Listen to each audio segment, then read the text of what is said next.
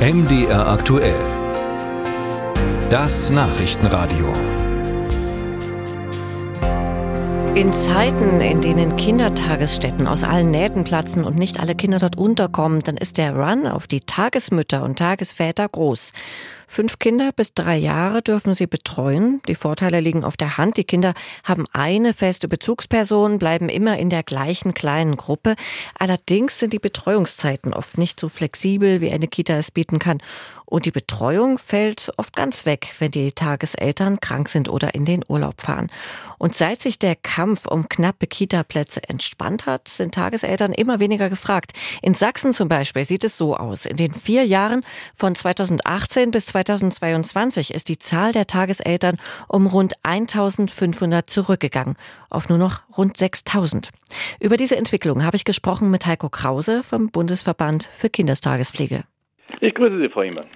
Herr Krause, in Sachsen sinkt die Nachfrage nach Tagesmüttern und Tagesvätern. Ist das ein bundesweiter Trend? Das ist zumindest kurzfristig ein bundesweiter Trend, wenn auch sehr unterschiedlich ausgeprägt in den einzelnen Bundesländern. Der Rückgang ist in den ostdeutschen Bundesländern stärker als in den westdeutschen Bundesländern, wobei einige Bundesländer, insbesondere NRW oder Hessen, ihre Zahlen weitgehend gehalten haben. Jetzt schauen wir mal auf die Ursachen. Nun geht die Zahl der Tageseltern in den neuen Bundesländern zurück, wie Sie gesagt haben.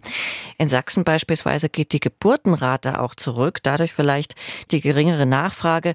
Wo sehen Sie weitere Ursachen für den doch drastischen Rückgang? Wir haben ja mit hohen Energiekosten, Heizkosten, Lebensmittelpreisen zu tun was die Kindertagespflegeperson natürlich trifft.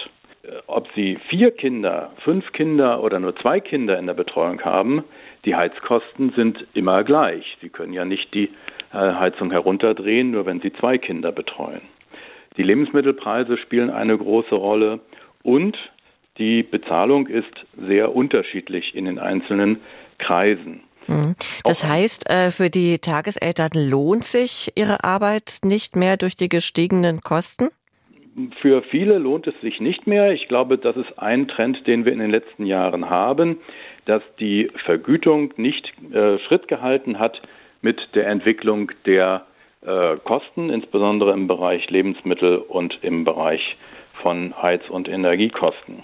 Also ich denke, im Osten haben wir zum einen eine Situation, dass die Kosten noch stärker durchschlagen als im Westen, dass auch weniger Reserven vorhanden waren, die in der Corona-Zeit aufgebraucht worden sind. Und wir haben natürlich einen ganz massiven Ausbau der Kitas in den letzten Jahrzehnten im Osten gehabt, was wir im Westen äh, war die Situation vom Grund her natürlich ohnehin anders. Also ich glaube schon, dass es ein paar Sondereffekte im Osten gibt, aber Grundsätzlich denke ich, manche Effekte sind in, in allen Bundesländern gleich. Es kommt auf die Rahmenbedingungen an. Wenn diese drei Komponenten Vergütung, Vertretung und die dritte wäre eben eine gute Wertschätzung, gute Zusammenarbeit mit der Fachberatung, mit den Jugendämtern, wenn diese Komponenten erfüllt sind, kann die Kindertagespflege auch in den ostdeutschen Bundesländern erfolgreich sein.